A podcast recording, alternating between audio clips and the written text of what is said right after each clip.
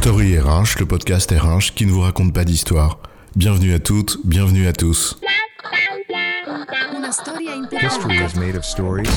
Dans cet épisode, nous allons parler de la méthode A, une méthode d'évaluation de poste et tenter d'expliquer ce que c'est et à quoi ça sert.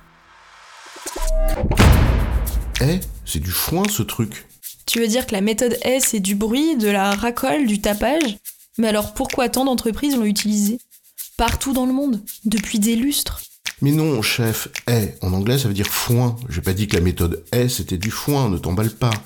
Tu crois que c'est avec une introduction aussi naze que tu vas avoir une chance de capter l'attention de l'auditoire pour nous parler d'un sujet technique qui plus est? On n'est pas sorti des ronces avec ta pédagogie à deux balles. Tu veux dire que ça fait même pas le poids pour un petit poste sur les réseaux? Bon, allez, je vais essayer de faire un effort pour parler du poids des postes. C'est parti. La méthode est, c'est quoi l'histoire? Commençons par rendre à Jules ce qui appartient à César. La méthode est, on la doit à un certain Edward. Edward Ned Hay, dans les années 40.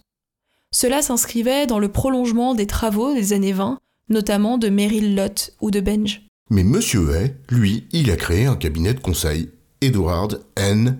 Hay and Associates Management Consultants, en 1943, à Philadelphie. Une entreprise qui a connu un gros essor, en grande partie grâce à sa méthode, et qui est passée ensuite de main en main. La finalité principale de cette méthode, c'est de favoriser l'équité des rémunérations.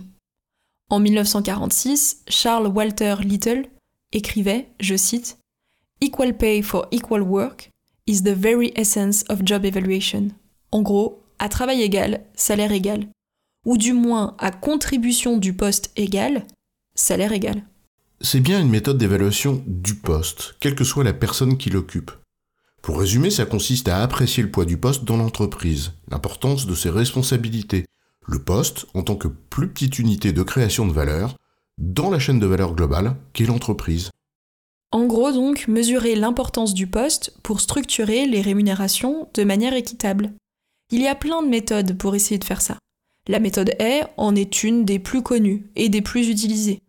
C'est une méthode critérielle. Des critères pour évaluer le poids du poste, et à la fin ça se matérialise par des points. Un poste à 353 points est, par exemple. On va pas rentrer dans le détail technique ici, mais en substance c'est une suite géométrique de raison 1,15. Ouais, le sujet est vaste. Alors on va s'intéresser ici à deux questions. Pourquoi on évalue les postes et qui les évalue? D'abord pourquoi? Et en fait, bah on y a déjà répondu l'équité. C'est impossible de s'assurer que les rémunérations d'un poste à un autre sont équitables si on ne se base pas sur des critères pour les comparer. Alors justement, grâce à la méthode est, à partir de ces évaluations, le poids de chaque poste est formulé en points est, ce qui permet de les comparer entre eux, de construire une classification et ensuite une politique de rémunération qui préserve l'équité interne. Toujours en matière de rémunération, ça permet aussi d'apprécier la compétitivité externe de ta politique en la matière sur la base de niveaux de responsabilité comparables, avec des benchmarks externes, des enquêtes de salaire, etc. Cela permet aussi de formuler des parcours de carrière en sautant de marche en marche, sans que celle-ci ne soit trop haute et donc éviter les promotions casse-gueule. On dit souvent d'ailleurs, en effet, que c'est risqué d'aller au-delà de deux pas haies. Ce qu'il faut surtout comprendre, en fait, c'est que la méthode en elle-même offre une grille d'analyse, très utile pour comprendre le travail et son organisation. Et deuxième question, qui réalise ces évaluations? Un comité d'évaluation. Le principe est simple. Croiser les appréciations pour préserver au mieux la justesse de l'analyse. Ce qui pose en fait plusieurs questions sous-jacentes. D'abord, de qui il est composé, avec, on l'imagine aisément, les jeux de pouvoir et d'influence qui peuvent exister. Au moins quelqu'un qui maîtrise la méthode, en tout cas.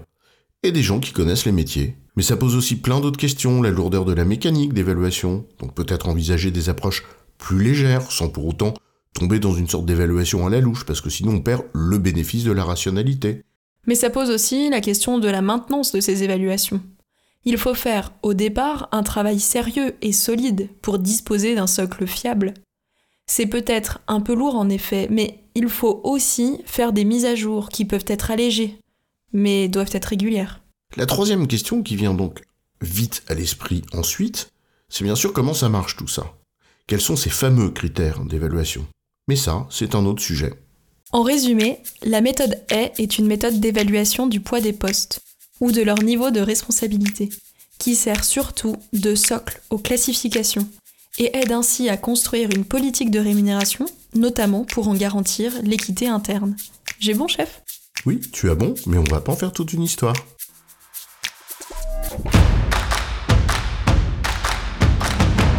Story RH, le podcast RH qui ne vous raconte pas d'histoire. Retrouvez tous les épisodes sur storyrh.fr.